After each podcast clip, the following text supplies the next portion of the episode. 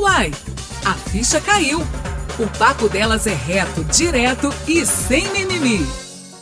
Bem-vindas e bem-vindos ao nosso podcast. Eu sou Rose Xader. E eu, Brenda Lara. É um prazer ter você em nossa companhia.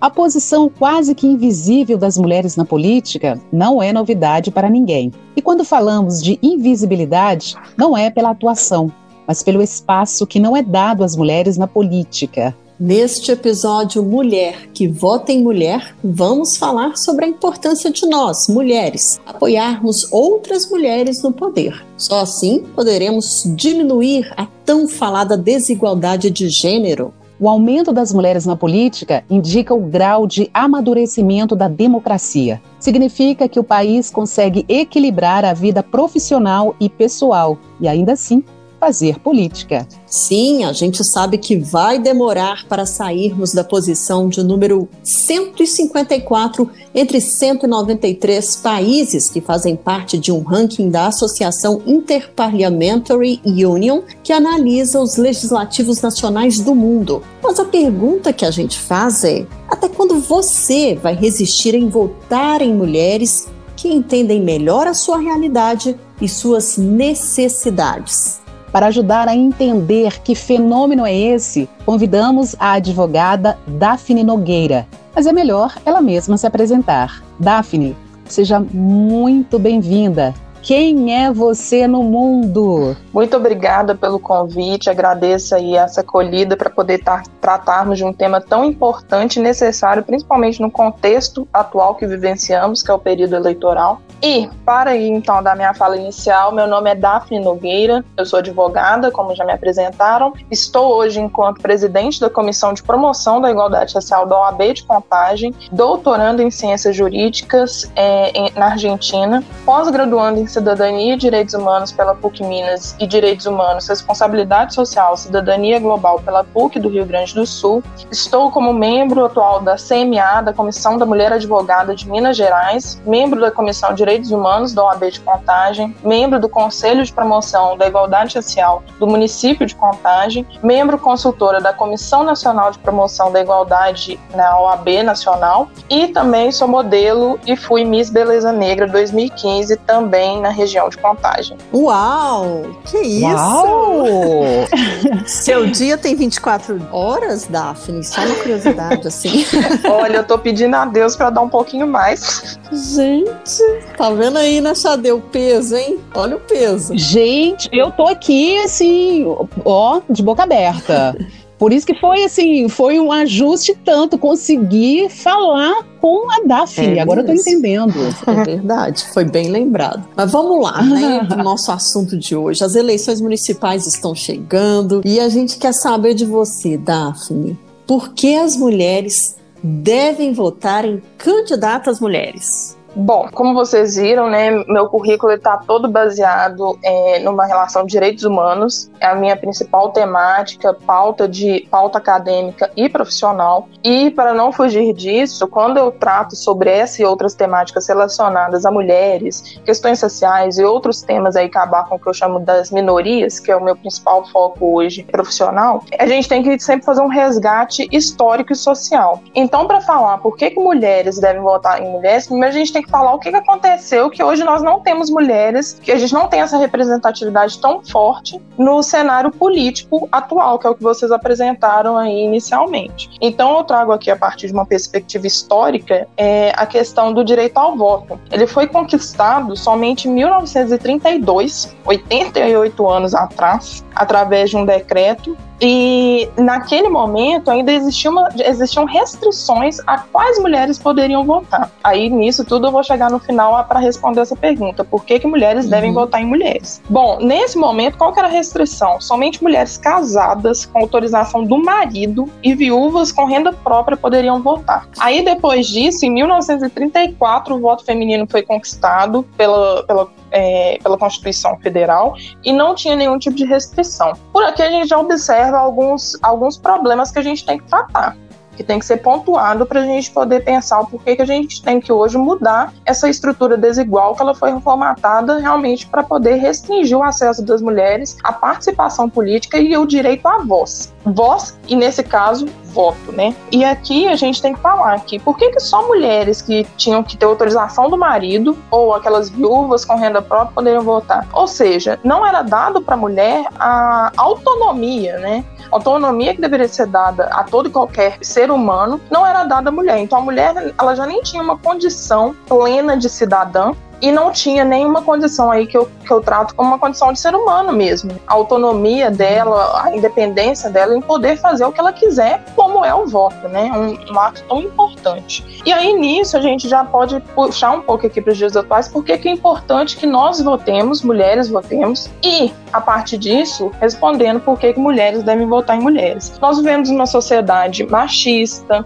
sexista, misógina, racista, entre tantas outras discriminações que são cometidas. E aqui eu sempre gosto também de tratar numa, num recorte não só de gênero, mas de raça, principalmente do, da minha posição enquanto uma mulher negra, enquanto uma mulher que está aí representando, é, está em alguns espaços que a gente considera de poder dentro da OAB e em outros campos, para poder falar sobre, sobre a questão de raça. Então aqui eu sempre vou abordar uma questão de raça e gênero também. E aí a gente uhum. precisa falar o porquê que, né, 88 anos que nós conseguimos esse direito e hoje a gente não tem a dimensão e a consciência a total dimensão e consciência dessa importância da gente poder chamar outras mulheres primeiro para votarem, porque é uma conquista que vem antes desse período, né, antes de 1932, quando começa a dar essa largada. Antes disso, mulheres já estavam aí é, reivindicando esses direitos para que nós pudéssemos, e muitas delas até morreram por isso, lutando por esses uhum. direitos. E hoje a gente tem a possibilidade de votar e principalmente de votar em outras mulheres. Por que, que a gente precisa votar em outras mulheres? Porque se nós estamos numa sociedade que tem uma diversidade tão grande como é o Brasil, um, uma multiculturalidade, uma pluralidade de corpos, uma diversidade, então nós precisamos também ter isso representado, porque aqueles que estão no, no, na cadeira política, que são os nossos governantes, eles têm a cara do povo, ou pelo menos deveriam ter. É isso que deveria uhum. representar a democracia. E democracia é um espaço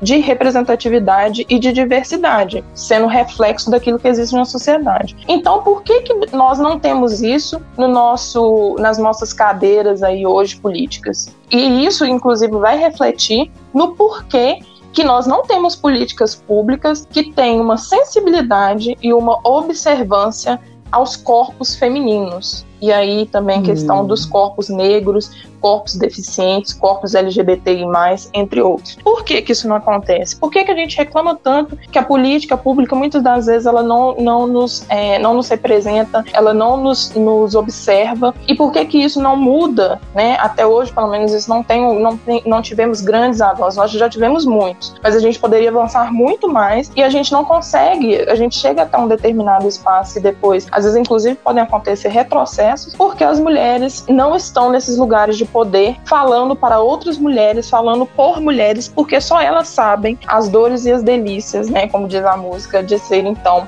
uma mulher. Então aqui a gente tem que pensar por que, que nós devemos votar, primeiramente, e segundo, por que, que nós devemos até nos candidatar, falando aqui enquanto mulheres, né? Mulheres hum. devem, devem se candidatar para representar outras mulheres, porque a gente vai saber do que, que nós estamos falando e quais políticas vão atender aquelas pessoas que têm as mesmas necessidades que as nossas. E aí eu trago aqui, então, só para finalizar essa pergunta inicial, senão também vou demorar demais e eu, gente, eu adoro falar. então vocês podem me interromper, viu?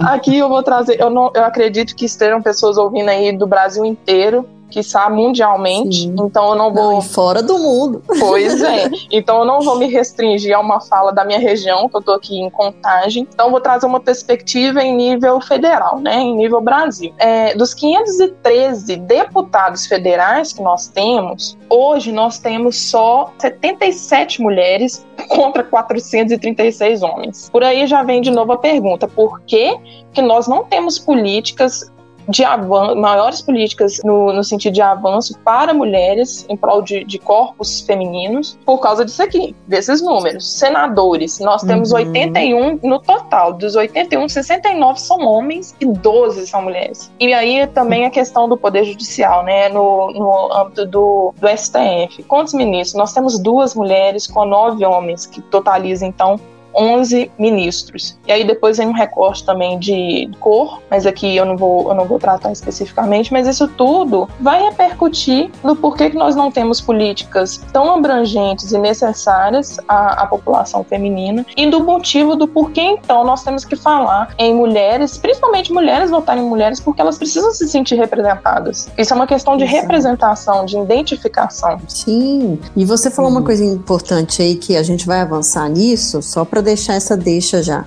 ótimo, né? Deixar a deixa é ótimo. Mas da, da, importância de ter mais mulheres para tomar as decisões, né? Que a gente vê hoje como que é difícil. É, por exemplo, demora sair uma lei, ou igual recentemente o STF apoiou o cadastro é, de divulgação do, dos homens que eram estupradores, né? E, então quer dizer, mas quanto tempo que isso já estava rolando para ser aprovado, né? Sim. E, e é isso que você está falando, não tem representatividade feminina, os homens vão adiante naquele assunto também. Isso é uma das coisas que a gente vai falar aqui, mas é porque você já me fez lembrar isso. Sim, inclusive, assim, esse tema me traz uma indignação muito grande, porque eu vou, eu vou, vou tocar aqui num ponto, eu não sei como é que é o público, mas vou tocar aqui num ponto uhum. sem, sem fazer nenhum tipo de. levantar nenhum tipo de bandeira assim, sou pró, sou contra, não, não, não é isso. A questão é nós uhum. levantarmos indagações. E aqui eu trago a minha indignação referente a isso. Por que, que questões tão polêmicas quanto a aborto e outras temáticas uhum. que são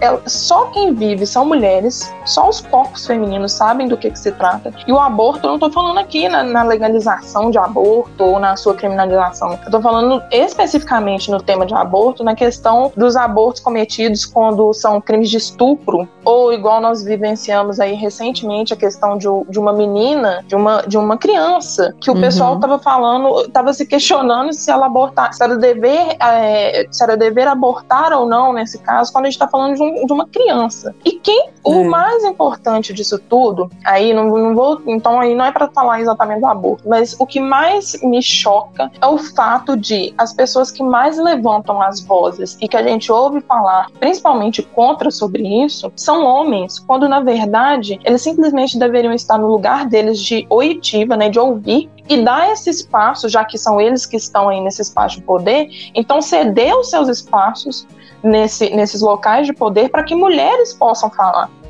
Se é contra, se é a uhum. favor, o motivo, enfim, seja o que for, mas que mulheres possam estar nesse espaço de poder para poder falar sobre questões que só mulheres sabem o que é.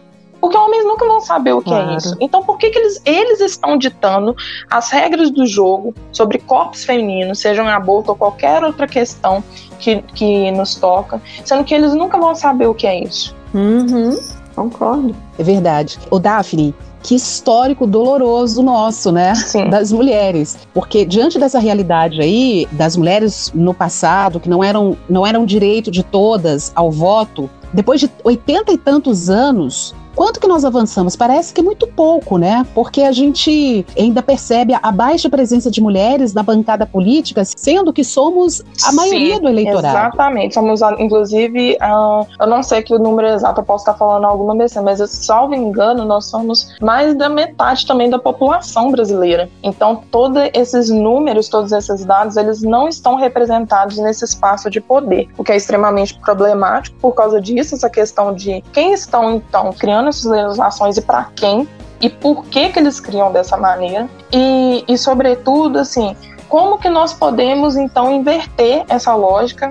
Aí por isso eu acho importante que eu falo, na minha, na, que eu falo inicialmente de trazer dados históricos e também sociais, tratando da questão do machismo, que a gente também pode passar pela questão do patriarcado, porque se a gente entender as bases em que nós estamos, em que a, a sociedade brasileira foi é, formulada, então nós poderíamos avançar no sentido de, de discurso, de então, a partir do momento que a gente entende qual é a nossa história, qual é a nossa condição social, a gente avança no sentido de é, desmistificar, de desnaturalizar, de modificar essas posturas discriminatórias, excludentes, marginalizadas e tudo. E a partir disso fazerem avanços do ponto de vista uh, acadêmico, teórico, é, discursivo. E a partir disso também a gente trazer mais mulheres para essa, essa luta e falar: olha, você tem espaço para poder. A gente precisa criar um espaço para falar. Só nós podemos dar voz para nós mesmas, porque aqueles que estão no poder, uhum. que são homens, em sua grande maioria homens, brancos,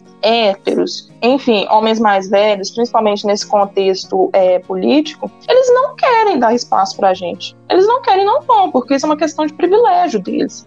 Então, nós precisamos levantar outras mulheres, buscar outras mulheres conosco para estar nesse espaço de poder para falar e permitir que a política avance nesse sentido. Mas aí uma coisa que, né, dentro dessa, desse questionamento que, que você levantou, que eu acho importante falar, eu que fui me inserindo cada vez mais, não só na política, engajamento político, mas também dentro da minha trajetória profissional que eu tenho atuado, e vendo até minha mãe a, a, minha mãe caminhar, ela foi super, superintendente de políticas públicas para mulheres na, no município de Contagem. E aí, vendo as parcerias que são feitas, o município promove junto com outras entidades, organizações e tudo, acho muito importante destacar, porque a gente tem a, a, existe uma, umas frases, uns conceitos no senso comum que dizem que a gente, é, essa coisa assim, ah, mas a gente não está caminhando, a gente não está vendo avanço, que eu até tentei também mudar um pouco aqui quando eu comecei a falar algumas coisas sobre isso de avanço. Muitas das vezes a gente acha porque a gente não está vendo dentro da nossa bolha social, muitas vezes dependendo aí de quem está nos ouvindo, a bolha que você está inserida, muitas vezes você não vai ver algumas ações,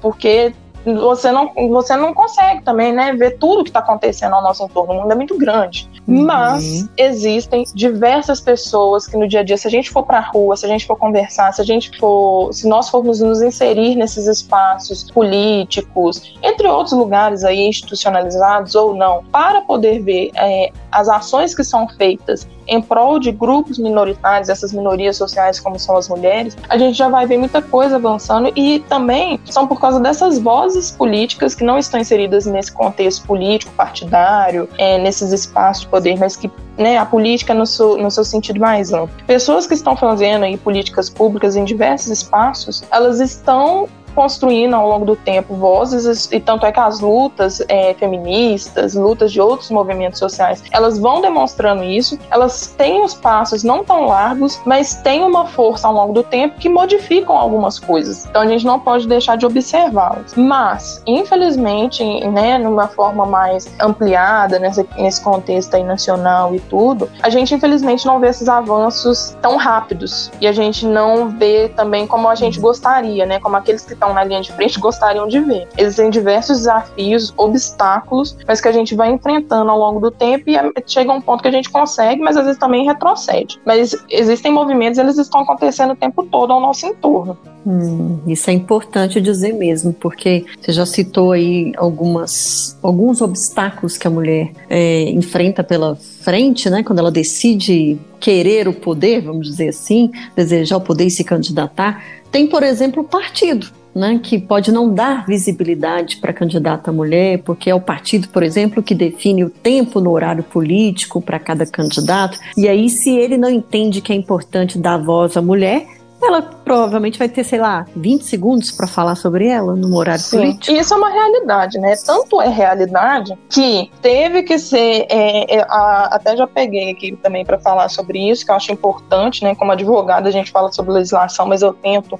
nivelar Sim. aqui a minha, a minha fala para também não ficar aquele juridiquês que ninguém que, que não é do, do meio jurídico não vai entender. Então, assim, eu acho importante isso, porque é, aí contextualizando de novo, né? A questão histórica e tal. Foi uhum. através de uma lei em 2009 que foi estabelecido cotas para mulheres. Porque Sim. antes não existia isso, aí acontecia isso. É óbvio que os homens brancos, de novo, fazendo, sempre fazendo esse recorde de gênero e raça, os homens brancos eram aqueles que mais tinham tanto é, apoio financeiro, né, do, o, do fundo partidário, é. quanto também tempo, visibilidade e até essa questão do pleito mesmo eleitoral, né? Quando era para formar, uhum. formarem as chapas, as mulheres sempre eram excluídas desse espaço aí de, de que deveria ser de diálogo, de construção aí de, de uma democracia, primeiro dentro do partido, para depois expor isso para a sociedade, e que isso não acontecia. Então, em 2009 veio, veio a questão da cota feminina, ah, em 2009 veio essa, esse acréscimo à lei de, de 1997, que falava sobre a questão eleitoral. E aí, depois, a emenda constitucional de 97 veio, veio trazer, então, dentro da Constituição, a questão do 30% das candidaturas femininas. E aí, no artigo 10, parágrafo terceiro dessa lei 9504 de 1997, ela fala que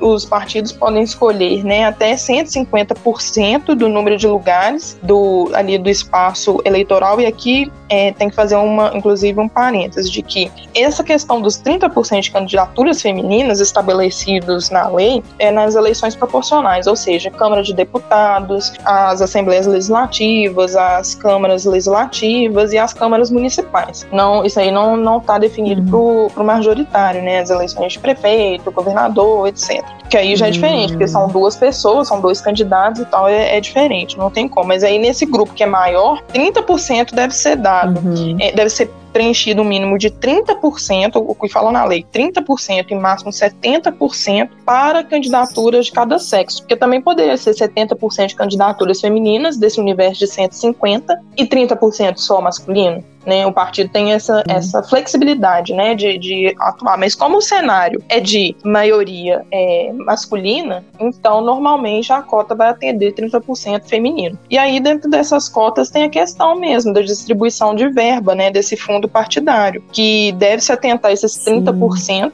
é, estabelecido. E inclusive esse ano o STF, porque enquanto a questão da mulher está estabelecida na lei, como eu trouxe aqui desde 2009, já já para a questão de políticas, como é um problema todo estrutural, de, de, uma, de uma estrutura desigual na nossa sociedade, então não vai refletir só na questão de gênero. Mas aí até na questão de raça mesmo, essa distribuição também de tempo, de verba e outras coisas também não é igual. Então o STF decidiu esse ano a questão também da distribuição do fundo partidário e do tempo é, igualitário na, na rádio e televisão para as candidaturas de pessoas negras. Não, e é interessante você falar porque já teve partido punido, inclusive, nesse ano, porque não estava é, atendendo a cota reservada para mulher. Eu lembro que teve um, eu não sei falar qual, mas eu lembro que teve isso, que eles foram obrigados a incluir o número que a lei estabelece para candidatas mulheres. Sim.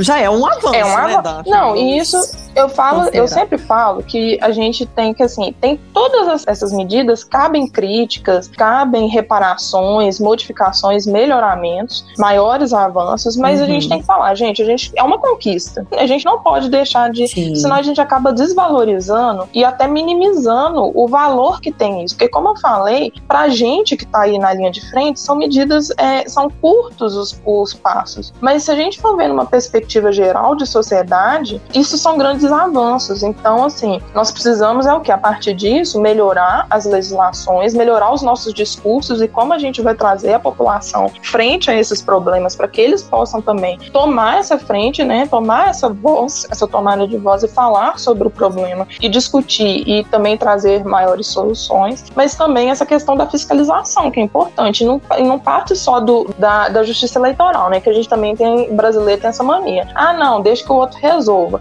O outro seria a justiça eleitoral, no é. caso, fazer essa, essas averiguações. Mas a gente, nós somos cidadãos, cidadãos políticos, e a gente deve também averiguar, denunciar, denunciar olhar tudo uhum. isso. E eu acho importante também, inclusive, eu não, minha área, como eu falei aqui, não é direito eleitoral, mas toca por ser direitos humanos. E, inclusive, vários debates eu estou vendo no sentido não só dessa questão de, dos partidos que não se atentaram, que a justiça eleitoral eu sei que ficou bem em cima dessa legislação, para o devido cumprimento, né, que foi estabelecido desde as eleições já agora, uhum. seria a princípio para 2022, mas colocaram para agora a questão dessas cotas, mas também a questão que eles Sim. estão discutindo, tem até um nome para isso, eu não sei aqui exatamente ao certo, mas estão falando inclusive de quando o partido, aí o primeiro problema é partido que não colocou os 30% da cota feminina. Passado e uhum. superado essa, essa primeira fase, ou seja, o partido conseguiu colocar esses 30%, e a gente sabe que há duras penas, porque não querem, muitas vezes realmente não tem mulheres naqueles espaços ali. Aí eles vão, vão dizer assim, no popular, catando aqui e ali. Quando conseguem, é. aí vem o segundo problema que a Justiça Eleitoral vai ter que fiscalizar, e nós aqui também temos que observar, e aí é o nome que eu não lembro exatamente que dão a isso, é da questão da, dessas candidaturas figurativas, que estão ali só para preencher o número uhum. e nada representa, porque o objetivo não é esse. Exato. Se você coloca uma mulher lá,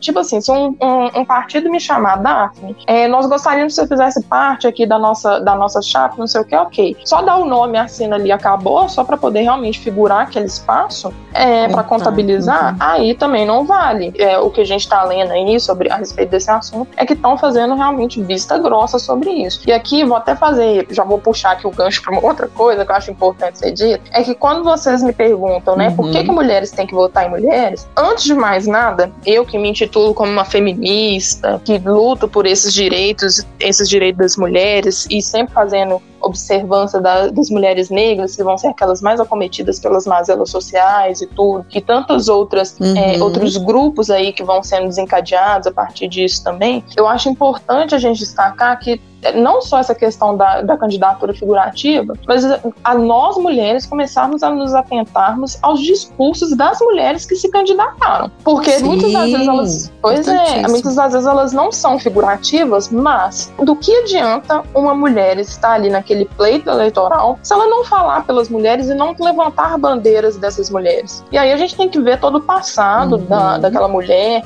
o que, que ela faz, se ela vem apresentando um discurso sobre defesa de, de mulheres mulheres somente porque está ali naquele pleito eleitoral, se antes disso ela já não fazia isso, tem que conhecer o passado do seu, do seu candidato e a partir disso também os discursos apresentados, porque o que eu estou vendo aqui, principalmente que eu estou acompanhando aí, minha mãe também é candidata, o que a gente está acompanhando, é, eu fico falando aqui principalmente dessas candidaturas no majoritário para prefeito, são mulheres falando ainda de um lugar extremamente conservador e preconceituoso, que só vai reforçar o machismo. Então, do que adianta uhum. a gente votar numa mulher mulher é. dessa que ela não vai representar as, necess as reais necessidades das mulheres hoje. Sim, tá certíssimo. Inclusive, essa era uma das questões que a gente aborda, que não é só o fato aqui, a gente não tá levantando bandeira de simplesmente escolher uma mulher, assim como eles catam mulher na, de qualquer jeito para né, fazer a contabilização uhum. dos 30% no partido, não é só pegar um nome qualquer, não. Tem que investigar, tem que saber quem quer, qual que é o discurso, o que, que ela pretende te oferecer caso seja eleita. Você tá certíssima em claro. isso. Porque, infelizmente, a gente vê esse conservadorismo, né? Uhum. E essa. que não, não nos ajuda. Não, sem aqui levantar, né? Infelizmente, a gente está num, num, num, momento muito delicado politicamente, de polarização. Não é isso que eu estou trazendo aqui, mas é a discussão, Sim. assim, de, do, das reais necessidades das mulheres hoje. Quais são essas necessidades e quais são, então, as políticas que a gente deve levantar para que a gente possa realmente alavancar e proporcionar uma igualdade, né? E a gente fala aqui em igualdade de oportunidade para as mulheres mulheres. Uhum. É o que você falou, a gente tem que ficar atento que os movimentos em favor da mulher, principalmente no poder, estão acontecendo. E aí eu queria que você citasse alguns exemplos, porque a, a mulher, além de achar que não existe esse movimento, ela pode desanimar, ah, não, é muito homem pra gente tirar do poder e ocupar, ser maioria, enfim, mas não, uhum. é, tudo é possível, né? A gente sabe disso. Só que eu queria assim, quais as políticas que você teria, que você observa no seu dia a dia, que poderiam favorecer as mulheres para que as mulheres entendam também assim, pô, o que, que uma mulher pode me defender? Que tipo de coisa que eu tenho que observar como sendo para minha melhoria enquanto Nossa, mulher, né? difícil né? essa. Isso você me perguntou, porque eu não quero em nenhum momento induzir aqueles que estão nos ouvindo as minhas perspectivas, as minhas ideologias políticas. E aí, quando, assim, quando você me pergunta isso, me vem à cabeça as pessoas que eu mais admiro politicamente que estão hoje na, é, nesse contexto aí da, das câmaras e tudo. São pessoas que eu admiro e que me representam, que inclusive uhum. eu votei nelas. Então, assim, eu, eu não quero citar nomes uhum. porque eu acho que seria muito tendencioso. E também eu não sei qual é a posição das outras pessoas. Sim. Mas, assim, eu acho interessante as políticas realmente que se voltam eu, eu tenho uma visão mais progressista, essa visão mais mais social, de Estado mesmo, social, democrático. E aqui também naquela né, questão assim, ah, eu, então você é comunista, você é pequeno. Não, gente, não tem nada disso, pelo amor de Deus. É, é uma questão de visão social da política. Uma visão social uhum. o quê? Uhum. Essa visão que ela, ela entende que a sociedade é desigual, então eu vou ter que tratar desigualmente os desiguais para que a gente consiga alguma igualdade. Ou seja, se determinadas pessoas têm alguns privilégios, têm algumas facilidades, vou usar outras palavras aqui para não ficar também, né, o pessoal tem muita resistência com, com, determinadas palavras. Se determinados grupos têm é. algumas, é. algumas facilidades, conseguem determinados acessos que outros não têm, como por exemplo, é a questão das mulheres, dou exemplo aqui da questão do emprego. Por que, que as mulheres recebem menos ocupando os mesmos cargos que os homens? É uhum. É isso. O homem tem acesso a uma coisa que a mulher não tem. Então, se a gente está falando disso, a gente tem que trazer políticas que tenha esse viés social, que observe que a sociedade, então, ela não dá os mesmos acessos a todas as pessoas, então nós teremos que trazer um banquinho, tem uma, tem uma imagem que às vezes se a gente tivesse em vídeo eu, eu traria isso, mas é colocar um banquinho para que aquele que está mais baixinho, ele consiga enxergar na mesma proporção que aquele mais alto. Então você dá o, o tijolinho uhum. para um levantar e conseguir aí é, se igualar aos demais. Nisso, as políticas, elas são várias. Outra coisa também que eu tento desconstruir hoje, principalmente por causa desse contexto polarizado, muito conturbado que nós vivemos, é que não é só aqueles que têm essa visão, então, ditas progressistas, que fazem políticas públicas para mulheres. Tem, existem mulheres e existem uhum. pessoas aí no também de, nesse viés político partidário conservador que também estão trazendo é, debates importantes e necessários para falar sobre mulheres e como elas devem se caminhar. E nisso aí, as políticas, né, a gente sempre observar políticas sobre a violência doméstica, sobre a questão do emprego, é, a questão também do, desse, desse acesso mesmo na questão eleitoral. E a partir disso também ler, fazer determinadas leituras, assistir filmes que tratam sobre a temática. Infelizmente, a gente tem a demonização, né, vista como muito negativa a palavra feminista, mas o feminismo é pura e simplesmente, é. eu como feminista, eu falo isso, eu só, gente, eu só quero a igualdade de oportunidades. Só isso. É só Boa. isso. Não é mulher ser melhor, superior, me... nada. É só mulher ser igual ao homem no sentido de ter voz, ter voto, né? Como a gente está tratando aqui, e ter outras, outras coisas que a gente não tem hoje. Uhum. Então a gente buscar aí no nosso entorno, dentro das nossas bolhas sociais, aqueles discursos que nos representam, primeiramente, mas aqueles também que estão observando essas desigualdades que elas não tem como falar que não existem. A gente está trazendo números aqui. Então, a partir disso, as políticas devem Exato. Refletir isso. Então, as políticas têm de diversos recortes tratando sobre a temática. É, e o fato de ignorar é como se não tivesse Sim. importância, né? Já, já parte disso, né? Por exemplo, instalação, mais instalação de creches públicas, para a mulher poder ir trabalhar tranquila e deixar o filho na creche, né? Porque geralmente é a mulher que tem que largar o trabalho para poder cuidar da criança. Então, quer dizer, são é, coisas do dia a dia mesmo, né, Daphne, que estão aí que a gente precisa observar. O que, que eu preciso e que, que, qual candidato está talvez me proporcionando isso, pelo menos ali, como promessa,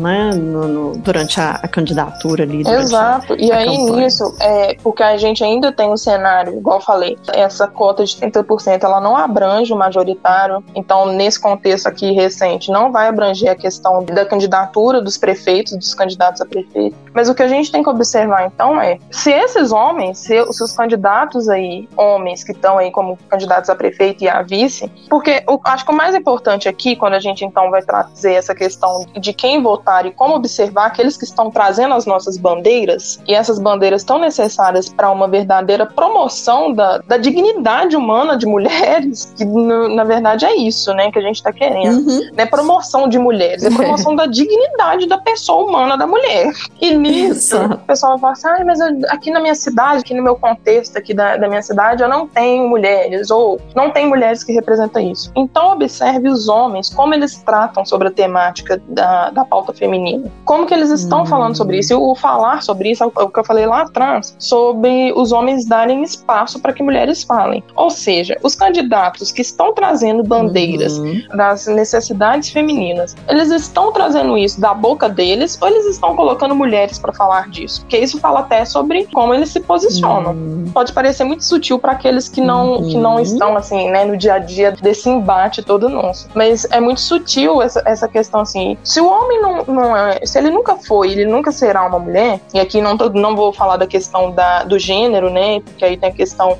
das mulheres trans e tudo, então tô falando de homem, homem cis homens que não se identificam com o gênero feminino. Uhum. Tá. Se a gente está falando de homens que estão falando sobre as bandeiras femininas, eles estão falando isso da boca deles, como se eles vivessem algo que eles nunca viverão, ou eles estão colocando pessoas, no caso mulheres, uhum. para poder falar sobre isso. Porque aí é dar voz para aqueles que têm de fato aquela voz. Então a gente tem que sempre estar tá uhum. atento a esse tipo de, de coisa. Talvez as pessoas aqui que estão nos ouvindo não vão querer votar em mulheres, ainda não estão preparadas ou não se sentiram representadas por aquelas que estão no pleito eleitoral. Mas os homens que estão e que você pretende votar, eles trazem essa questão de dar voz àqueles que deveriam de fato ter voz para falar sobre isso e dar visibilidade a essas pessoas? Uma boa pergunta. É, vamos botar mais gasolina aí nesse fogo, gente, porque a gente precisa muito realmente discutir mulheres na política. Eu fico, às vezes, me perguntando, ou quando você está discutindo com alguém sobre a relação desproporcional, né, mulher-homem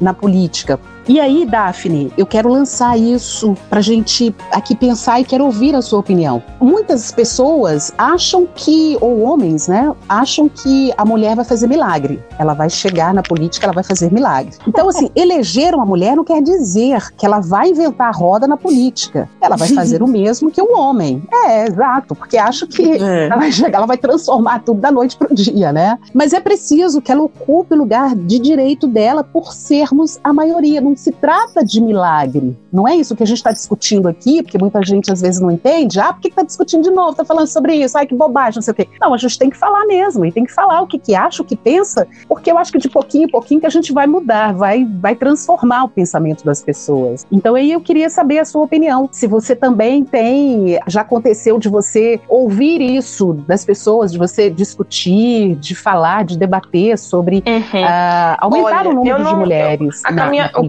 problema, eu falo muito aqui das bolhas, porque essas bolhas sociais que a gente não estoura, ela é muito complicada. Então, muitas vezes a gente está falando para os mesmos. Como eu falei, como eu tenho dentro de casa um exemplo de uma pessoa que, que se candidatou, no caso aqui no majoritário, como vice-prefeita da, da cidade de Contagem, eu pude caminhar um pouco mais e, e sair então dessa minha bolha. Porque quando a gente está falando para o nosso entorno, muitas vezes a gente está falando para as mesmas vozes e a gente não ouve isso. Mas quando a gente vai para a rua, que aí a gente tem contato com diversas bolhas sociais, a gente começa a perceber esses tipos de fala. E aqui eu tô até pensando, eu tava refletindo enquanto você tava me perguntando, que a gente tem que fazer uma diferenciação. Porque por mais que a gente tenha que observar que mulheres precisam votar em mulheres, e principalmente eu acho importante que a gente já avance nesse sentido de falar em votar em mulheres que estão falando sobre as pautas femininas, que têm esse olhar, mas também eu acho importante aqui deixar claro que nem todas essas mulheres que estão então candidatas, elas estão falando sobre mulheres, mas uma coisa que é positiva, que eu acho que eu tenho que destacar, por mais que eu não. Eu, eu faço. Eu, uhum. O meu critério de voto é de acordo com aquilo que elas realmente, de fato, representam no discurso. Mas é muito simbólico. E aí, então, eu vou ter que fazer uma, uma retratação aqui. Essa pergunta que vocês fizeram inicialmente: se, se por que mulheres têm que votar em mulheres? Por mais que eu, Daphne, me sinta necessário, dentro do, dentro do meu viés, votar, e aqui eu pelo menos tenho isso, né? Eu tenho essa possibilidade, graças a Deus, em contagem, de votar em pessoas que estão trazendo a pauta feminina e que já trabalham ela, porque não adianta trazer só agora, ela já tinha que ter trabalhado e continuar trabalhando, porque assim eu vou acreditar que ela de fato vai fazer algo ali no, quando estiver me representando no, na Câmara. Mas ainda assim, votar em mulheres, mesmo que elas não tragam esse discurso, é importante, e essa retratação que eu tenho que fazer, porque a, é uma questão simbólica o discurso é muito importante a partir do momento que essa mulher vai estar naquele espaço de poder falando. Mas só o fato dela, dessa mulher estar naquele lugar, isso já é muito simbólico, já fala muito. Por quê? Porque são esses números. Exemplificando, se eu tenho três mulheres, aqui em Contagem nós temos na nossa Câmara somente duas mulheres. Dessas duas mulheres, é, eu, não, eu não conheço bem a trajetória, mas eu não vejo elas trazendo tão acirradamente a bandeira feminina, falar sobre mulheres e trazer diversas importâncias do, desse universo feminino que deve ser retratado nas políticas públicas, nas legislações, quando elas estão legislando, né, que esse é o papel do vereador. Mesmo elas não trazendo essa bandeira, é muito simbólico o fato delas estarem lá, porque vejam só, eu não lembro aqui exato quantas são as cadeiras em contagem, mas nós temos só duas mulheres. É claro que são mais de, de 10 pessoas aqui. E nós temos só duas. Então é importante ainda assim terem essas mulheres nesse espaço. Mas então, dito isso, fazendo essa retratação, que é importante então ter mulheres, mas para mim eu tenho que avançar no sentido que não basta só ter o corpo ali que é muito simbólico, mas eu tenho que também ter um discurso que aí vai me representar de fato por inteira mas aí aqui vem essa questão da, dessas perspectivas, né? De, de como são essa, essas perspectivas dessas mulheres nesses espaços. Como a gente vai trazer para a população essas demandas que a, a, sociedade ela consiga aderir a esse tipo de reivindicação que não é só de mulheres, porque homens também devem entrar nesse, nesse espaço de discurso, mas do ponto de vista deles, né? Como homens, eles têm que entender o, o lado deles ali, o papel deles nessa luta da, nessa luta feminina. Mas então, como, como fazer isso, né? Trazer as pessoas, a, população como um todo, para observar esse tipo de, de política que deve ser retratada, a política das mulheres, né? Das necessidades das mulheres, e como esses representantes farão essa, uhum. essa representatividade, né? Como que eles trarão essa representatividade feminina para esses espaços de poder.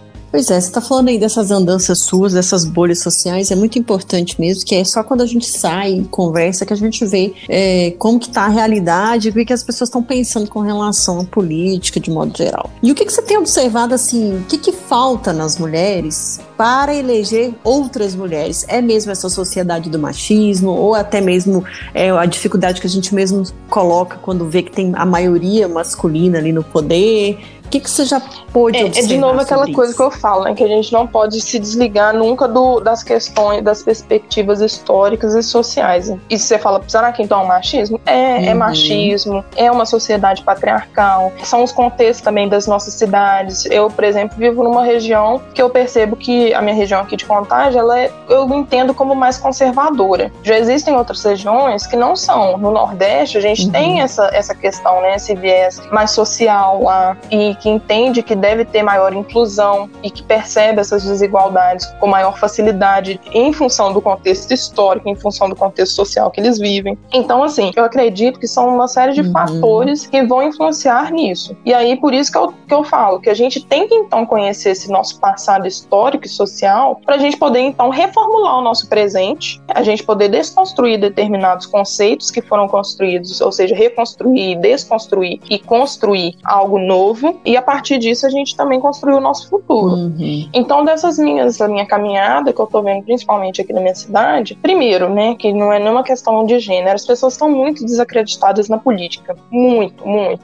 E infelizmente é em é. função dos nossos governantes atuais. Não tem como. Quando chega alguém novo, com sangue novo, com atitudes novas, é, querendo ter oportunidade de modificar um pouco então essa, essa estrutura desigual, elas muitas das vezes não têm oportunidade. Aí aqui a gente falou um pouco delas no âmbito do partido, mas até fora dele, em termos de sociedade, a sociedade muitas vezes nem está preparada para poder receber esse sangue novo, né, no pedaço. E aí ela precisa, então, ter estudo, a uhum. gente precisa ter estudo, eu falo aqui de escola, a gente precisa discutir política nas nossas casas, nas nossas famílias, de uma forma saudável, claro, e democrática, né, fazendo, né, apelando, assim, para briga, né, para discussões que não vão nos levar a nada. É construir discursos e, e discursos democráticos, ou seja, eu, Daphne, pensa uma coisa que outra, outra pessoa não pensa, e tá tudo bem. Só que o que, que a, gente, a gente tem que pensar no bem comum, porque entre eu e o outro, existe todos nós. Então, nós temos que pensar no todo. A gente também tem as nossas uhum. questões individuais, mas também tem, tem, as questões que são da, da coletividade. A questão, é, ela, ela, eu acredito que ela abrange diversos fatores. Questão histórica, questão social, é a questão mesmo de entender que feminismo não é uma coisa endemonizada, que, ai meu Deus, que são bando de mulher tá querendo queimar tudo. Não é, pra raspar gente, o cabelo não. Pelo amor de Deus, vamos sair desses né? discursos rasos, desse senso comum. Vamos usar esses podcasts aqui, esses espaços que trazem democraticamente. Eu, sei, eu gosto de falar muito democraticamente, porque é importante trazer sempre essa palavra, né? Que ela tá muito, coitada, ela tá, ela tá um pouquinho é, na mira aí da. Então a gente precisa sempre reforçar e ser repetitivo nesse sentido. Mas então, assim, a gente precisa começar a falar assim: olha, eu tenho resistência a determinado assunto, mas peraí, deixa eu conhecer o outro lado. Não quer dizer que eu tenho que ir, que eu tenho que ir pro outro lado. Não é isso. Mas deixa eu só conhecer, porque a partir disso eu vou ver que o mundo é muito grande, que ele fala sobre muitas coisas e que aí, a partir disso também, a gente vai dar oportunidade e a gente vai, inclusive, cobrar, que é o mais importante. Cobrar daqueles que estão agora aqui, falando hum. enquanto candidatos, cobrar desses candidatos enquanto eles estão na rua, cobrar deles, não é falar assim, ah, eu acho que você poderia, ah, eu tô desacreditado na política. É falar assim, olha, eu tô desacreditado na política, mas então o que, que você vai fazer para melhorar isso? Me, me convença. Me convença que você vai mudar essa minha posição e esse meu uhum. desgaste com a política. É isso. Infelizmente, a gente não tem esse, esse engajamento. O brasileiro, a gente, a gente não foi, vamos assim, criado, né, para ter esse engajamento político, mas a gente tem que buscar forças de algum lugar para fazer isso, para sair dessa zona de conforto, desse das nossas casinhas e poder ir para a rua ver o que, que esse pessoal tá falando porque depois são eles que vão nos representar. E aí, para cobrar deles, isso que a gente está falando aqui dessas políticas para mulheres, entre outras coisas, é mais difícil. Mas se a gente já conhece desde previamente, já vai buscando esse, esse conversa e essa cobrança desses nossos representantes, a coisa fica um pouco pouquinho mais fácil, não, não vai ser muito fácil, mas vai ser um pouquinho melhor da gente caminhar. E sempre pensar mesmo nessa questão. A gente vive uma democracia representativa, ou seja, nós temos pessoas que nos representam. Não tem como todo mundo definir a, como que vai ser a, a lei, como é que vão ser as coisas. Então vão ter pessoas que vão nos representar para isso. Então esses representantes, eles representam de fato os nossos uhum. ideais, as nossas identidades, né, aquilo que nós somos. Eles fazem parte aí desse meio. Como que eles falam sobre isso? E como que eu quero que eles falem também sobre isso, porque eu tenho que cobrar deles, porque eu votei neles. Uhum, boa. O Daphne, quando não temos número representativo de mulheres discutindo nossas prioridades, como podemos esperar que esses projetos serão aprovados e colocados em prática? Bom, como eu falei, eu faço doutorado em ciências jurídicas. Dentro de ciências uhum. jurídicas, eu posso ter um leque de assuntos que eu posso falar, como vocês já conhecem, né? as pessoas sabem que o direito é bem abrangente. E eu, como eu falei, como vocês viram que meu, o meu currículo é todo voltado uhum. para direitos humanos, eu escolhi falar, e eu falei isso também inicialmente, que eu trato sobre minorias. Inclusive, aqui já deixo espaço para vocês entrarem, todos que nos ouvem, entrar na minha página do Instagram, no Facebook também, Direito à Voz. Exatamente, por, por que direito à voz? Porque todos nós deveríamos ter direito à voz, mas nem todos temos, né? Infelizmente. Algumas vozes são uhum. silenciadas, invisibilizadas, elas estão invisíveis na nossa sociedade. Então, o direito à voz deveria, e é o que eu luto, para que seja de todos. E nisso, o, por que, que eu falo do meu doutorado? Porque o, o meu doutorado, eu vou fazer uma tese referente a direito de minorias, que aí também já falo aqui, gente, direito de minorias não é na perspectiva que eu vou falar assim, ah, mas você tá falando de minorias, mas negros são, são 54% da população, as mulheres, você acabou de também falar que são mais da metade, mas são minorias do ponto é. de vista social, elas não têm as mesmas condições, as mesmas oportunidades uhum. que outras pessoas têm. Então, quantitativamente, elas são maiores, então são maioria mas do ponto de vista é, de políticas, como a gente está trazendo aqui, de outras questões que giram em torno da nossa sociedade, elas não têm a mesma, a, a mesma representatividade. Então, por isso, minorias. Então, feita aqui essa consideração inicial, por que, que eu, eu, eu gostei muito da pergunta ela me enche os olhos? Porque dentro do meu é, doutorado, eu quero dedicar um capítulo a tocar no ponto da, porque eu estou falando de direitos, direitos de minorias, juntamente com uma observação de direito de resistência. E esse direito de resistência, enquanto um direito legítimo, o que, que seria uhum. legítimo? Um direito que realmente ele pode ser é, reivindicado né, socialmente, né? Não é algo que, igual, vamos supor, vamos, vamos dar um exemplo aqui, ah, as pessoas estão resistindo através de, de manifestações aí nas ruas, estão quebrando tudo. As manifestações, elas são legítimas, quebrar tudo, depredar patrimônio, é, machucar pessoas, isso tudo não é legítimo, isso aí é contra a lei. Mas ir para a rua manifestar, reivindicar uhum. determinadas coisas, seja sejam, sejam elas como forem, né, através de manifestações, greves, entre outras coisas que podem ser ditas como resistência, é, é falar desse espaço mesmo democrático de falar, olha, por mais que as mulheres não estejam representadas como é na sociedade, né, ou seja, mais da metade estar nesse espaço de nesse espaço político de, de, de tomada de decisão, tá, ok, elas não estão nesse espaço. Que, então o que, que nós vamos fazer? Já que então são os homens que estão nesses lugares, o que, que eles devem fazer para nos representar? E aí, no, no, nesse capítulo que eu quero dedicar é, a minha monografia, a, a minha tese, é, eu quero falar que, e outras pessoas já, já falam sobre isso, falarmos de um lugar como o Brasil, que tem uma democracia, como eu falei, representativa, ou seja, existem pessoas que vão nos representar no poder, a gente escolhe determinadas, um número X de pessoas para nos representar no poder, isso não quer dizer que a democracia, porque aí as pessoas, o senso comum diz muito isso e a gente tem que desmistificar. Isso não quer dizer que a democracia é da maioria, ou seja, vai ser eleito aquele que a maioria votou. Isso é a forma como, como é definida para gente, o critério, né? O critério de eleição. Então vão ser eleitos aqueles que a maioria da população elegeu. Ok, mas isso não quer dizer que esses representantes somente representarão e somente falarão pela maioria.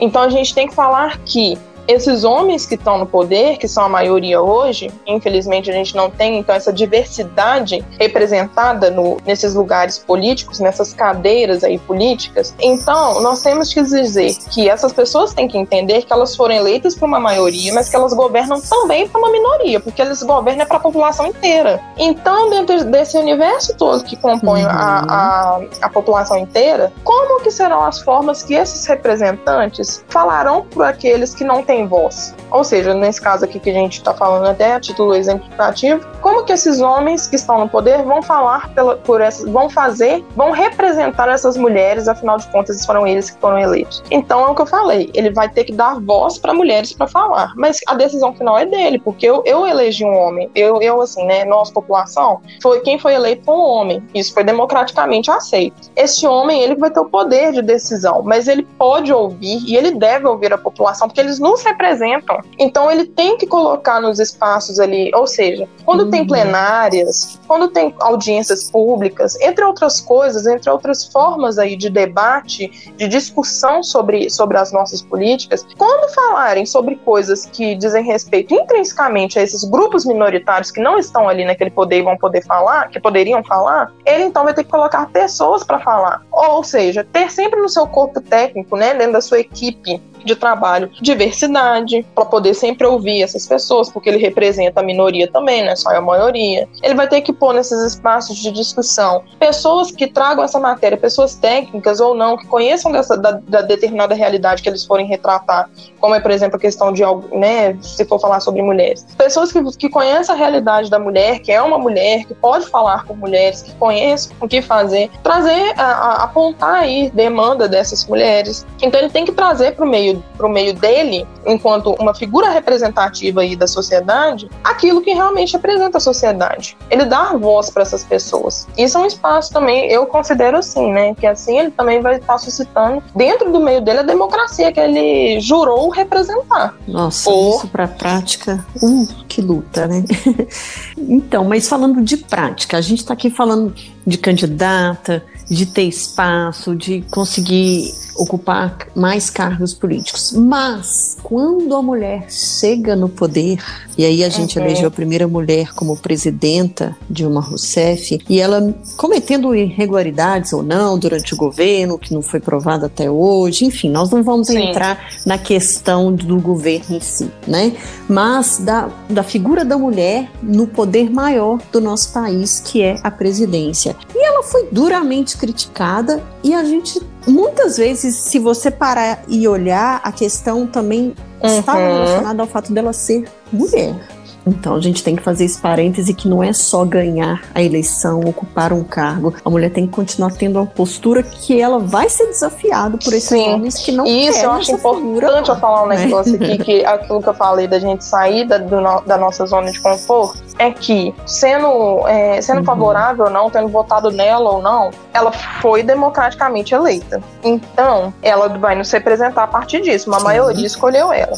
Então, a partir disso, nós, enquanto mulheres, também a gente tem. Não, não estou falando apoiar a política que ela vai trazer, o discurso que ela vai trazer, mas apoiá-la enquanto uma mulher. Porque realmente, o primeiro passo, a gente, tá, a gente foi construindo aqui, acabou que a gente construiu, eu estou vendo isso, né? Que a gente construiu aqui a, o nosso diálogo de uma forma que a gente começou lá do início mesmo, das bases, sociedade, aí vem uma mulher se candidatando, como que ela vai, como que vai acontecer esse processo de candidatura dessa mulher, até o ponto dela ser eleita. Quando eleita, realmente as pressões vão ficar ainda maiores, uhum. porque uhum. se esse espaço é um espaço, infelizmente, desigual, em que só tem representatividade maior, em sua grande maioria masculina, então vai existir uma grande pressão sobre essa figura porque ela, ela vai ser considerada o patinho feio. Então, ela, vão existir pressões visíveis é. ou não, visões aí não, não visíveis, ocultas, para ou retirá-la daquele lugar ou é, vai excluí-la de alguma forma daquele espaço de, de, debate, de discussão, enfim, de diversas coisas. Então, nós, enquanto também aqui mulheres, a gente tem um papel, como eu falei, de sair uhum. de, da zona de conforto, não só nesse momento agora, de candidatura, conhecer, entender sobre, sobre o que, que essas pessoas estão falando, sobre a questão feminina, mas principalmente de apoiar essas mulheres a partir do momento que elas estão naquele espaço. Eu não preciso ter votado nela, mas que eu apoie ela enquanto uma mulher, falando: olha, eu sei que você está aí me representando enquanto um corpo feminino, como a gente falou, é simbólico. A, Dilma Rousseff ela pode não ter trazido em diversos dos discursos dela a questão feminina, mas o corpo dela foi tão simbólico, e é isso que a gente está falando das pressões, é. que isso aí é o, é o que importa, a gente é, apoiar esse corpo simbólico, porque esse corpo simbólico sou eu, é, são vocês, são as mulheres que nos ouvem, as mulheres que estão aí na sociedade como um todo. Então a gente tem que apoiar, porque todo, onde nós estamos, a gente não vê, muito, dependendo de onde nós estivermos, nós não vamos ver outras mulheres ao nosso entorno. Então a gente tem que apoiar aquelas que estão nesse lugar. Concordo. Meu Deus, é uma aula, é uma aula aqui. Daphne, o que você acredita que é necessário acontecer para aumentar a representatividade da mulher em curto prazo? Essa pergunta é difícil. assim, quando, antes de você falar o curto, eu já ia, eu já tava com a resposta pronta, mas o curto nossa, curto prazo, sinceramente. Porque eu, ve, eu tenho muito essa posição social, assim, que a gente tem. Eu, eu acredito muito na educação como um movimento transformador. Essa minha visão, ela não vem em curto prazo. Não vem. Mas é claro, a gente tem uma. A gente tem eleição daqui. Então, realmente, é curto prazo mesmo, né? Se a gente for pensar nesse, nesse momento agora eleitoral. E nos próximos, né? Em 2022, etc. Mas, assim, uhum. eu não sei. Eu acho que pra gente tomar consciência não, não é curto. Esse momento não é curto. Ele demanda um tempo de tomada realmente de consciência, de, de entender como nós somos corpos políticos, como nós devemos atuar politicamente, é, seja ele dentro dessa relação aqui, né, político-partidária e outras coisas, mas também fora, em que a todo momento nós, nós estamos fazendo política, querendo ou não. É, mas eu não sei, eu acredito que a curto prazo seria nossa, que, que trem. Eu fico com medo de falar, porque não, não, eu não vejo soluções tão. Para mim seria muito simples falar algo em, em curto prazo que não é possível, sabe? Não é factível. Tá, em quanto tempo, quanto tempo assim você acha então que a gente precisaria ainda uhum. para ver uma melhora significativa? Eu não, eu não sei te falar em termos de, de prazo, assim, tempo, prazo, não, eu não sei, né? Não, não, não tem estudo, inclusive, para isso, para poder me embasar. Mas o que eu acredito é isso, assim, a partir do momento que nós construirmos políticas educacionais, políticas públicas, entre outras formas de fazer política e de discutir, né, como a gente como a gente debate assuntos como esse da, do universo da mulher nos diversos aí campos sociais, é, eu acho que tudo isso demanda educação, demanda conscientização, demanda desconstrução de alguns conceitos formulados a partir do nosso contexto machista, patriarcal, racista, etc, etc. E tudo isso não, não tem como falar assim. Eu, eu se fosse falar em termos de ideal, seria, né, ver em cinco anos, em dez anos, algumas coisas, mas infelizmente eu não, não sei. Como vocês falaram aqui, uhum. são passos curtos. E esses passos curtos, eles, eles não têm uma visibilidade tão grande, né? Não tem uma, uma publicidade grande. Então, é dentro das bolhas sociais que a gente vai ver algumas mudanças. E essas mudanças estão acontecendo a todo tempo. Então, talvez, e eu falo muito assim, eu que dou muita palestra, eu falo, gente, se eu conseguir tocar todo mundo, nosso Deus, eu fiz muito, mas é claro que eu, não, eu sei que eu não vou tocar todo mundo, mas se com as minhas palavras eu conseguir tocar uma pessoa, eu já mudei o mundo. Uhum. Então, eu não consigo falar nem em tempo, nem em prazo. Uhum. E, mesmo se eu falasse, eu, eu estaria desconsiderando aquilo que eu também trouxe aqui na, na minha fala, da gente tomar cuidado também, porque pequenas ações estão sendo feitas, é, mas a gente não vê, porque o mundo é muito grande. Então, assim, se eu falasse em prazo e tempo, talvez eu desconsideraria, inclusive, as pequenas ações que já são tomadas, que não são grandes avanços, mas são alguns avanços, e que elas estão gerando modificação. Talvez a minha fala aqui tenha feito uma, uma pessoa mudar de postura e repensar essa questão do voto dela, que vai dar agora para uma mulher, em função de tudo isso que a gente discutiu aqui, que a gente debateu. Então, em questão de prazo, já, a gente já atingiu o nosso objetivo, uhum. com isso que vocês trouxeram até mim, né, de da gente de, é. de permitir discutir isso com vocês nesse espaço. Então talvez a gente já atingiu o nosso objetivo em si. É verdade. Bom, para a gente encerrar, qual seria a sua frase de campanha para mulheres votarem em mulheres? Vocês viram que eu adoro falar, né? Então fazer uma frase vira um texto gigante. Ah, eu, eu não sei, eu vou falar aqui, do jeito que sair, é isso, eu não tinha nada pronto aqui. É, eu acredito que uma verdadeira democracia, um espaço de poder, é formulado a partir de, de da diversidade. Que a diversidade na nossa sociedade é, esteja representada nesse espaço político é, de poder. Então, que nós mulheres fortalecemos a todo instante mesmo fora do cenário político, outras mulheres, que possamos levantar outras mulheres, gosto muito de Angela Davis, que ela traz isso, esse discurso, que nós possamos levantar outras mulheres para que elas possam se empoderar, porque eu não empodero ninguém, quem se empodera é a própria mulher, estar nesse espaço de, de voz, de fala, de discurso, de poder, e que possamos transformar dessa maneira a nossa é, realidade política, social, econômica, entre tantas outras coisas. Já votei. Ai, que bom. Um livro, uma série, um filme, uma frase, uma fotografia ou um qualquer coisa.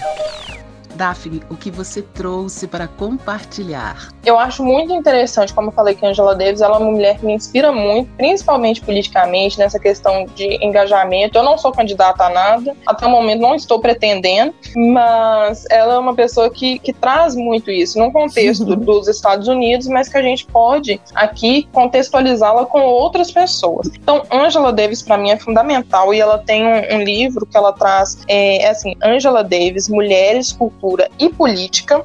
Um livro muito interessante, não é muito grande. Acho muito interessante para a gente poder pensar políticas dentro desse recorte, não só de gênero, mas também de raça. Aí é que vem a polêmica, né? Que eu falei, aqueles que se interessarem e tal, mas, né, influência, enfim. Eu gosto muito de um documentário do, do Netflix que chama Feministas o, o que elas estavam pensando. Traz muito essa questão das, de como elas reivindicam, principalmente aí de novo dentro desse contexto estadunidense, de como elas é, reivindicam pautas femininas para os governantes é muito interessante. Eu acho que é, é importante a gente assistir e trazer para nossa para nossa realidade, além também de um outro que também aborda isso é, bem bem parecido, assim, mas um caso específico dos Estados Unidos, que é o caso no Netflix, tá? Roe versus Wade, direito das mulheres nos Estados Unidos. É, eu não gosto de fazer isso também de, ah, a gente traz muitas vezes a coisa de fora, né? A gente importa muito a, as nossas leituras, as nossas, os nossos filmes e tudo, mas eu acho que a partir disso, nesse contexto mais geral, porque aí também as pessoas não ficam achando que eu tô falando de Brasil, se eu trouxer aqui determinados documentários brasileiros, vão me chamar de diversas coisas, eu não quero isso eu quero que a gente abra realmente um espaço de diálogo. Então, eu preferi me afastar um pouco nesse momento da, do contexto brasileiro, para as pessoas realmente verem que não é só, né, né, né, a gente não está vivendo um momento de PT versus outras coisas, não, gente. Ah, o, o, o buraco é muito mais embaixo. Uhum, verdade. E você, Rose Xadê, o que trouxe para compartilhar com a gente sobre este assunto? Gente, gente, gente, gente, vamos lá então. Agora é a minha vez. Eu não assisti ainda, tá? Eu dei uma lida e achei muito interessante, já coloquei na minha listinha de filmes. Vamos ver se agora no feriado vai dar tempo de ver tudo que eu quero. É a série de documentário Eleitas Paridade Mais Mulheres na Política o que eu é, li sobre o assunto, até sobre a diretora deste filme, a roteirista, esse documentário, essa série né, de documentário, ele trata deste assunto aqui que nós estamos falando. E ele começa, aliás, começa não, ele, ele passa pelo México, um estudo que as meninas fizeram, porque lá Segundo esse estudo, esse aprofundamento que elas fizeram, o México conseguiu alcançar a chamada paridade de gênero. O filme faz, esse documentário faz uma viagem também para outros países aqui, nossos vizinhos latino-americanos, para conhecer mulheres que estão usando a criatividade para contornar a falta de diversidade na política. Então, por isso que eu achei muito interessante e casa muito bem com o nosso tema aqui de hoje. Esse documentário ele foi lançado agora em julho de 2020 e ele está no hum. YouTube no canal do YouTube do Quebrando o Tabu. Ele também pode ser é, assistido na plataforma online gratuita Videocamp. E aí esse trabalho, é, essas meninas, elas fizeram uma mapeou, né, cerca de 600 mulheres eleitas para cargos públicos desses países aí que eu, que eu falei, vizinhos aqui, né, nosso, do Brasil.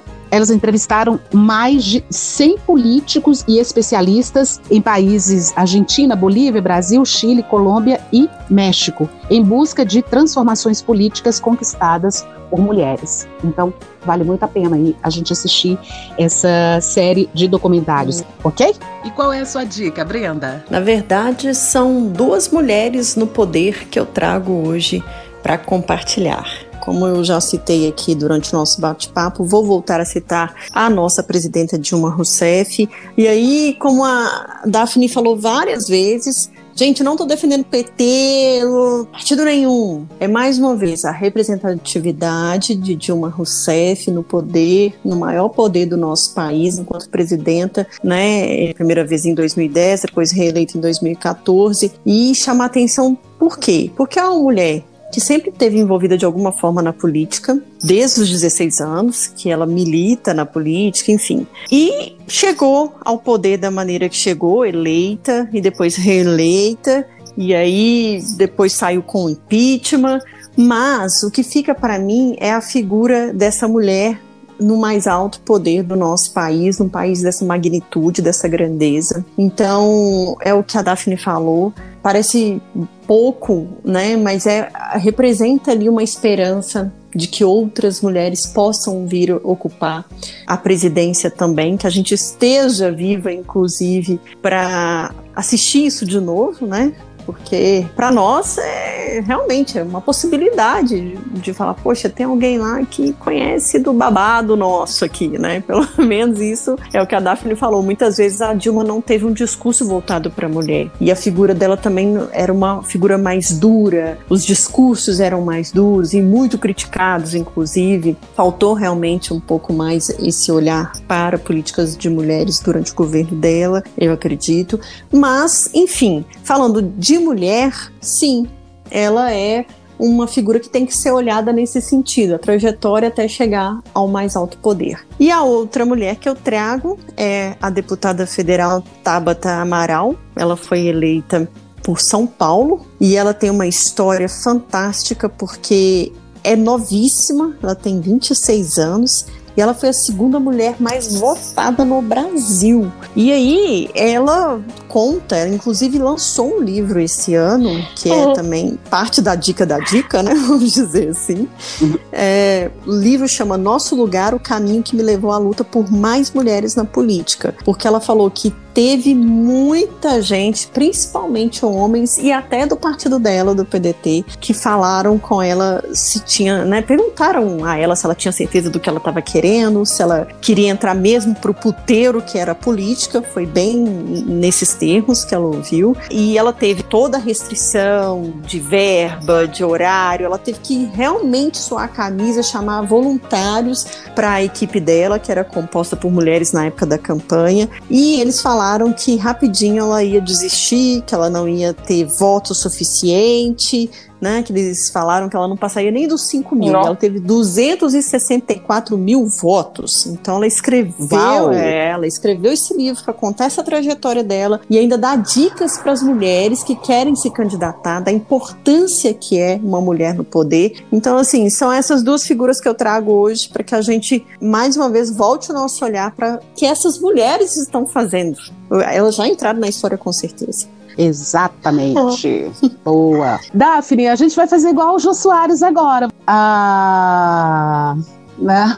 O nosso tempo aqui do do podcast, a gente já está chegando ao final, mas assim, agradecer demais a sua participação, pela sua carreira brilhante. Ai, e amém. da próxima vez que a gente te convidar, acho que eu já vou te chamar de doutora, doutora Daphne.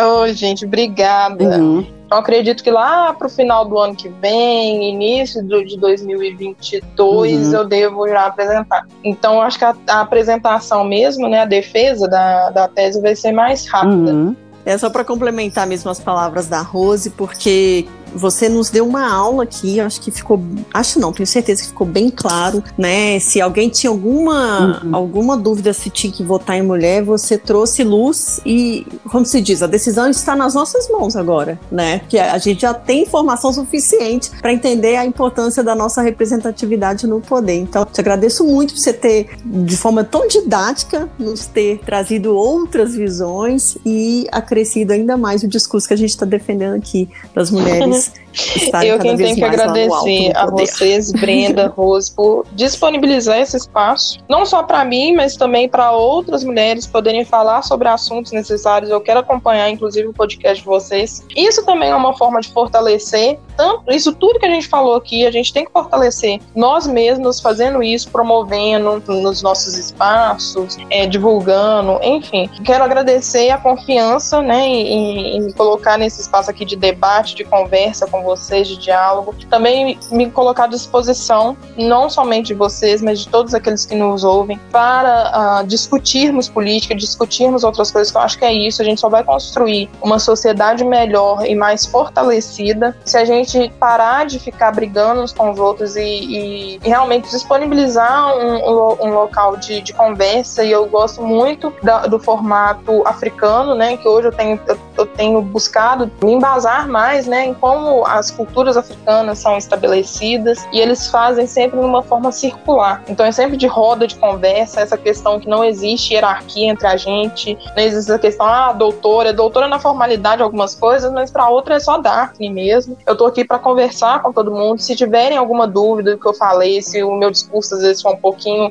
é, mais inacessível, podem me procurar nas redes sociais, tem o meu perfil pessoal, eu uso principalmente Instagram e Facebook. Então é sempre a mesma coisa, é Daphne Nogueira, mas o o, minha página profissional, como eu falei para vocês, é o arroba direito a voz, tanto no, no Instagram quanto também no Facebook, vocês vão achar dessa maneira. Então, estou aqui à disposição mesmo do diálogo. Ótimo. Bom, Daphne, então é isso. Nós, Mas... Mais uma vez, muito obrigada e sucesso em nossa carreira. A gente vai te acompanhar com certeza. E vamos junto levantar essa bandeira vamos, e continuar vamos levantando junto. Gente, contem comigo para o que vocês precisarem.